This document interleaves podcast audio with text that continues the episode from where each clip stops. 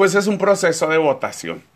Y pues bueno, antes que nada, este comentario editorial llega a ustedes gracias al podcast Anchor Columna del Ángel a través de nuestras redes sociales, Spotify y también pues para ustedes recién salidito del horno la revocación de mandato del próximo domingo 10 de abril. Y entre otras personas, pues mi madre siempre me dice, hay que ir a votar el domingo, va a pasar algo si voy o no voy.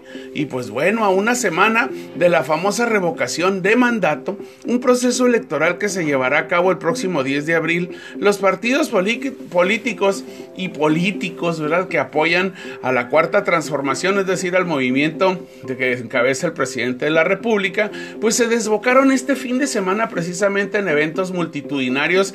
Bueno, algunos no con tanta gente, otros con mucha, pero en sus diferentes ciudades, estados y municipios para que esto sea pues una votación, como dicen ellos, ejemplar. Como nunca antes, los 19 gobernadores de Morena, 19 estados en México son gobernados por Morena, pues bueno, fueron a diferentes estados para ir a invitar a la gente a que participe en un ejercicio pues que nos salió muy caro a todos, pero pues que es un ejercicio a juicio de muchos inútil, ¿verdad? Porque es un gasto que no debía de hacerse.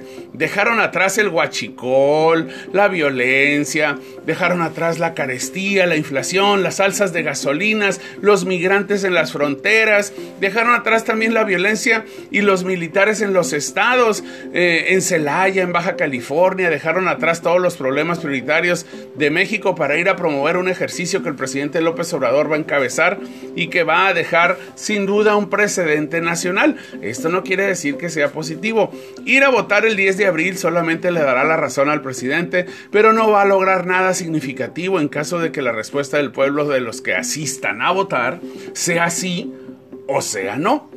En un meme en redes sociales que me llamó mucho la atención este fin de semana, decía, ¿cuál es la necesidad de ir a votar? Preguntaron unos niños. Por ejemplo, dice la mamá, si yo soy tu mamá, y ustedes, mis hijos, deciden consultar si quieren que siga siendo su mamá, pues ustedes pueden decir que sí o pueden decir que no.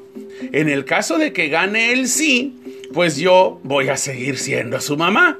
Y en el caso de que gane el no, pues también voy a seguir siendo su mamá, pero los voy a castigar.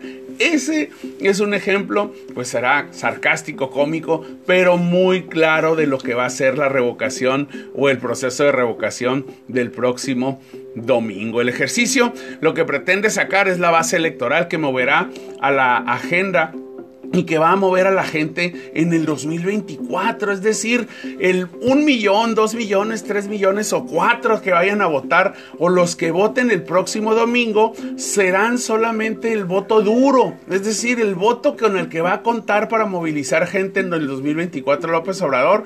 Que dicho sea de paso, muchas encuestas lo, han manejado como 20 o 25 puntos abajo de las preferencias como inició el gobierno en 2018.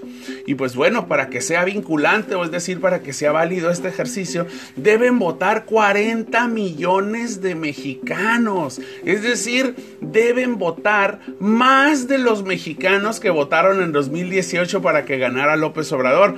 Esto no es posible.